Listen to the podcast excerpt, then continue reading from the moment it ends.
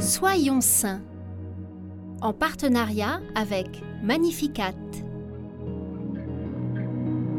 Nous souhaitons une bonne fête aux Bérénice et aux Véronique. Nous allons découvrir, en bien peu de mots, pour lui rendre justice, Sainte Jeanne de Valois, reine de France.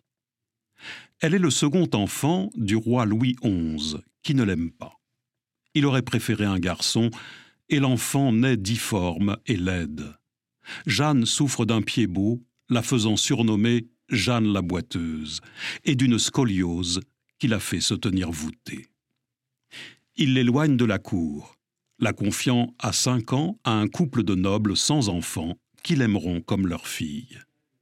Toute petite, Jeanne voue un grand amour à la Sainte Vierge Marie, qui lui parle ainsi dans son cœur à six ans Avant ta mort, tu fonderas un ordre religieux en mon honneur.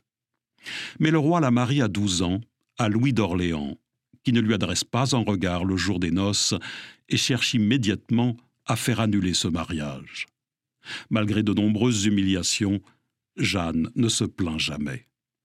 Après la mort de son père, son frère décède prématurément. Le mari de Jeanne, Louis d'Orléans, est sacré roi de France en 1498, et la même année, il parvient enfin à faire annuler son mariage. Jeanne reçoit le titre de duchesse de Berry et part s'installer à Bourges. Elle écrit à son ex-mari Désormais, ma vie se passera à prier pour vous et pour la France.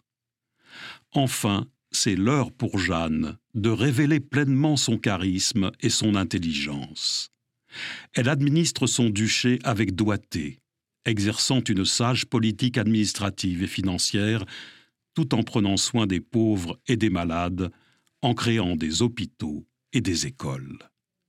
À 36 ans, elle fonde l'Ordre de la Vierge Marie, les Annonciades, dont la règle s'applique à vivre les vertus de Marie.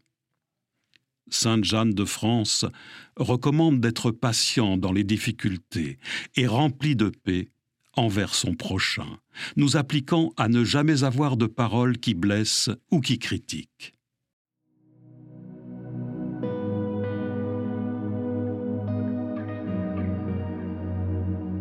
Sainte Vierge Marie, nous te confions nos lèvres, garde-les de la médisance et de la méchanceté qu'elles deviennent source de paix.